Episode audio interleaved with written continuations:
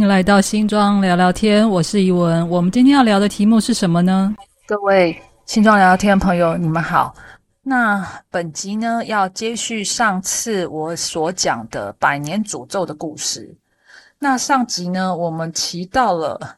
呃，郑清文老师写的呃小说短篇小说《百年诅咒》，他故事是讲呢一个清朝罗汉咖，他叫雷发，他因为一场战争呢，他跑去抢了街上的大米商阿昌伯的财产，也让自己摇身一变变为了有钱人。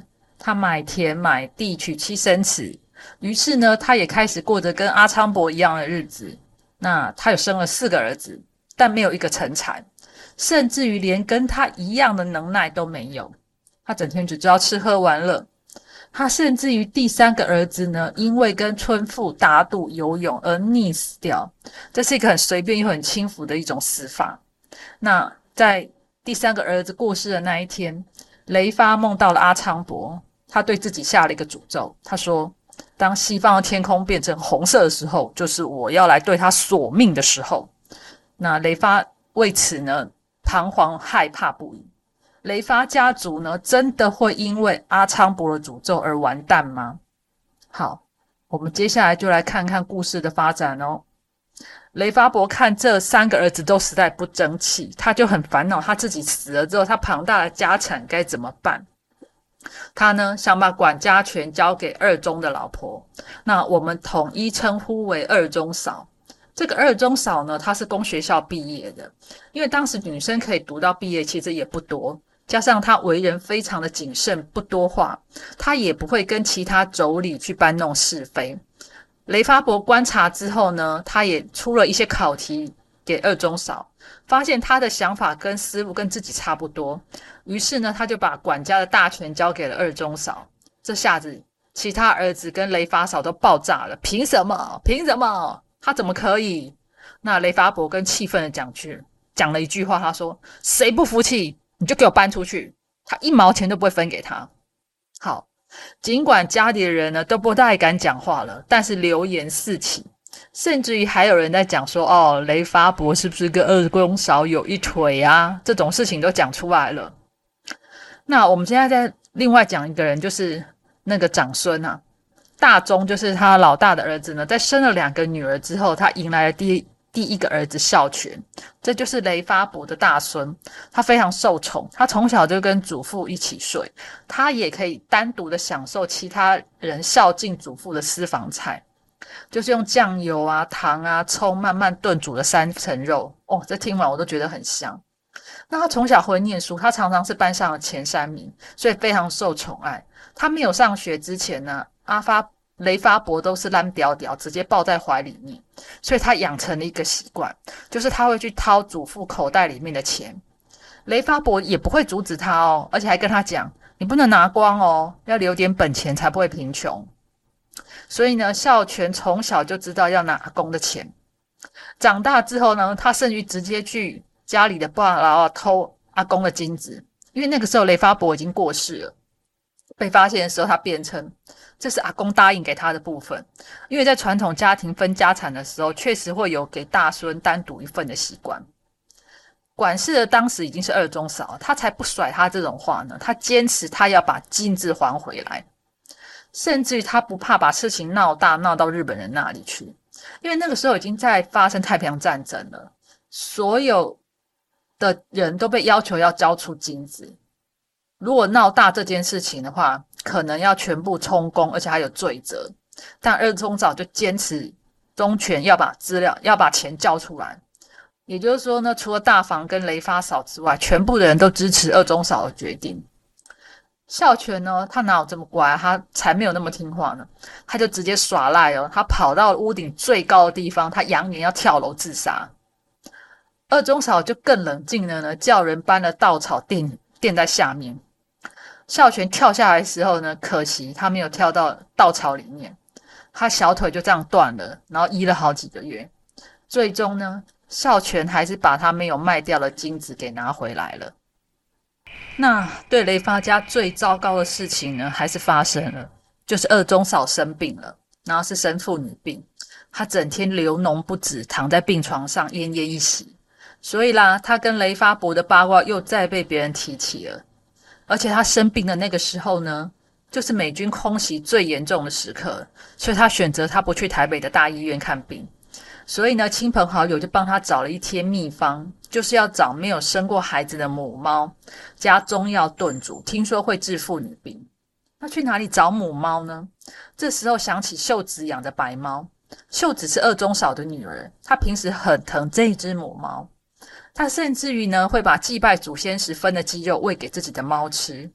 二中呢也把女儿养得很娇贵，你要知道战争时代粮食是不足的情况之下，他居然还有。能力可以喂猫吃鸡肉哦，秀子当然不愿意白猫被杀掉啊，就被二中痛骂说：“是你的猫重要还是妈妈重要？”好，那秀子呢，当然是含着眼泪的，就是让猫眼睁的猫就被拿走了。那杀猫这件事情呢，就落到了三中嫂身上。自从三中过世之后，其实他在这个家的地位就沦为佣人或女长工。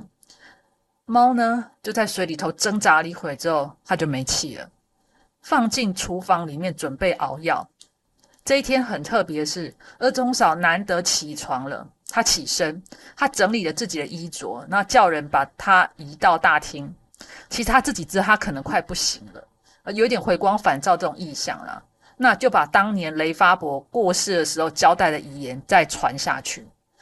他当时就讲了一句话，他说雷发伯当时呢。跟他说：“你要注意西方的天，要注意西方的天什么时候变成火红的颜色。因为当年二中嫂其实不懂这句话的意思是什么，所以他现在交代给二中。当然，二中也听不懂啊。这很好笑，这没有想到雷发伯那一天晚上的梦境，居然成为他们家的传家宝，代代相传。这对这个家族来讲是好事吗？”二中嫂讲完之后。没有多久就断气了。厨房的猫肉还在炖，他一家人就在大厅里面哭。其实到底哭什么，老实说也没有人知道了啦。就在这个当下，从雷发家往西边的海岸看过去，那个时候正是美军轰炸日军仓库的时候，西边的火烧得很旺很旺，整个天空火红一片。那对雷发家族来说，最悲伤的事情莫过于二中嫂的过世。他不但是持家的人，更是家族里面少数可以分辨是非，并且做出公正判断的人。如果真的有诅咒，二中嫂的死应该是这个诅咒启动了。失去他，也是让这个家族失去了平衡跟方向感。每个人开始进入家族撕裂，而且各奔东西。首先呢，就是大中的儿子，就是长孙孝全。他后来在国民政府时代进入农会工作，可是因为亏空公款被查到，他偷了家族的金子，他就做筒子去海外躲藏，那家里就没钱了。那接下来又碰到一个大麻烦，就是世宗的大儿子因为涉及匪谍罪被抓，他跑四中就跑去跟大哥二哥借钱，想要活动活动。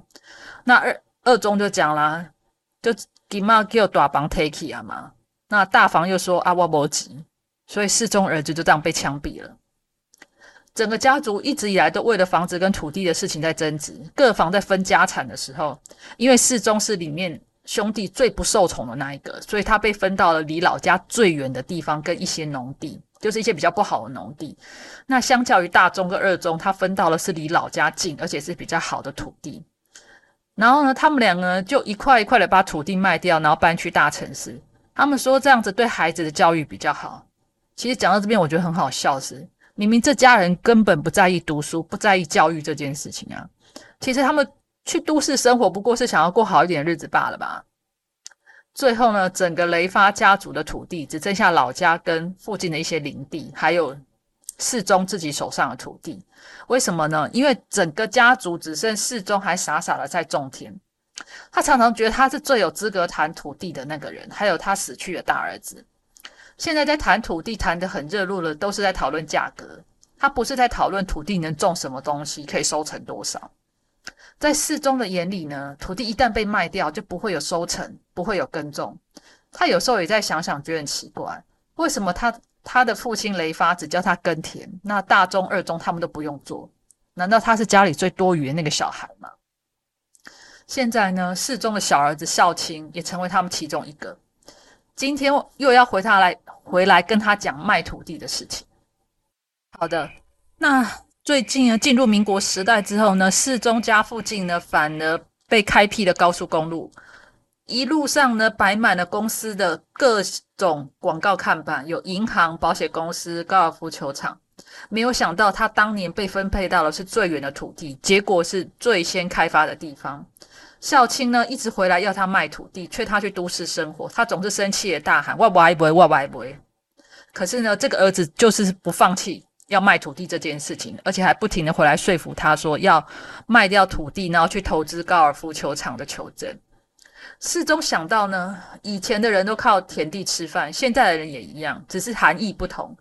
土地一旦卖掉，就不再会有收成。四中呢，就站在傍晚的农田，他回望着老家，看着四周围的田地林地，他多数其实都已经卖掉了。远方的林地甚至还有焦黑的痕迹，听说是因为是地主为了求出售土地，他故意放火烧山。他隐隐约约觉得，其实自己的土地应该也快守不住了。这时候呢，有人在烧稻草，可是四中家附近是禁止的，禁止烧草的，因为它是接近高速公路的地方。可是四中想了一下，就觉得很奇怪，有些人连山都烧了，烧个稻草算什么？于是呢，他想一想，就想说：好吧，那我就烧一下我家农田的稻草好了。熊熊火光，烟呢开始飘向了高速公路。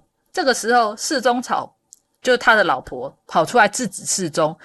就这样骂他说：“你是起笑，一修修草。”世宗就跟他说：“你看，这嘴车呢，愈追愈好啊，人都来看我。”这夫妻呢，这里这一对老夫妻就看着高速公路的车子越来越多，排成长长一列，灯火通明，好像在看着他们两个。世宗嫂就突然呃脑洞大开，她就理解了她老公在干嘛，她反而鼓励他继续接着烧，甚至于呢，他们回去老家把那个桌子椅子拿出来继续烧。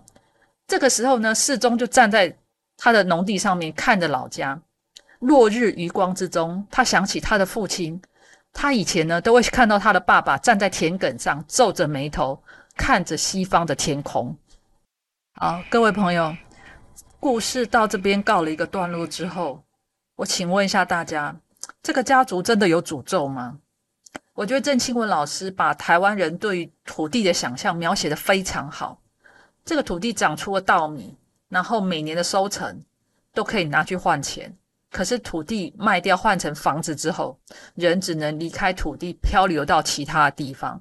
你想要落脚买房子，有些人可能还有办法在都市中生存，但多数没有一技之长人，到了都市起起伏伏的机会会很大。这一篇《百年诅咒》是一九九五年的作品，那个时候呢，台湾刚经历过第一波股市。上万点之后又摔下来到三千，我记得好像当时有摔到三千点吧。而且那个时候银银建业也是一个很混乱的年代，就是一个我们曾经拥有过财富，然后财富又落跑了之后的一个状况。他书里面所描述的细节啊，其实蛮像大家追求财富的心理状态。其实我不认为有什么不对，因为赚钱本来就是大家活在这个世界上一个基本的功，就是基本的动能之一嘛。但是台湾人口中常常讲一句话，叫做“富不过三代”，是因为这个财富有毒吗？拿到手的人都没有办法再更上一层楼哦，他甚至只会沦落为撕裂家族财富再度重分配的轮回。不过，现今的台湾社会，就是二零二三年的今天，财富又更暴涨到了一个程度。其实，我们应该回头来看看这篇小说，它可以告诉你的时代意义是什么。我们每个人所处的位阶，它不一定有出现在小说里面。但他的心理状态都是我们曾经有过的。我们想要有钱，我们想要坐上有钱人那个位置。但是在我们的文化里面呢，我们很少讨论怎么样保本，怎么样维持我们的富足的状态。我们富足的生活里面，不管是财富的富足、人情的富足，我们很少在讨论这一块。就雷发家来讲，哈，其实我老实讲，雷发从一开始他就不是一个善良的人，因为他的第一桶金来的很容易。他买，他想要买田买地去保持他的财富，可是他的教子无方啊！他每个小孩都都变成吃喝玩乐的少爷，除了世宗可能勉强像样一点的话，其他真的都是少爷。而他传给后代子孙的家训，居然就是一句没有没头没脑的一句话，他只是跟他讲要小心西方天空泛红的开始。我们我们回头来看看其他国家的富豪，洛克菲勒就是美国有个石油大亨到洛克菲勒，其实他高中没有毕业就去工作了，那他累积了非常庞大的财富，但是他也怕他自己的孩子败家，所以他在教育上花了非常多功夫。他对于让孩子从负责家务开始做学习，有一本书叫《洛克菲勒写给儿子三十八封信》，那是他写给他小孩的信件内容，在在他们死后才被公开的啦，所以不是刻意写的。他写给他的小孩呢，教导这些孩子有关人生、欲望、朋友，也跟他讨论，在他的观点里面，什么才叫做幸福的人生。我们必须这样讲啊。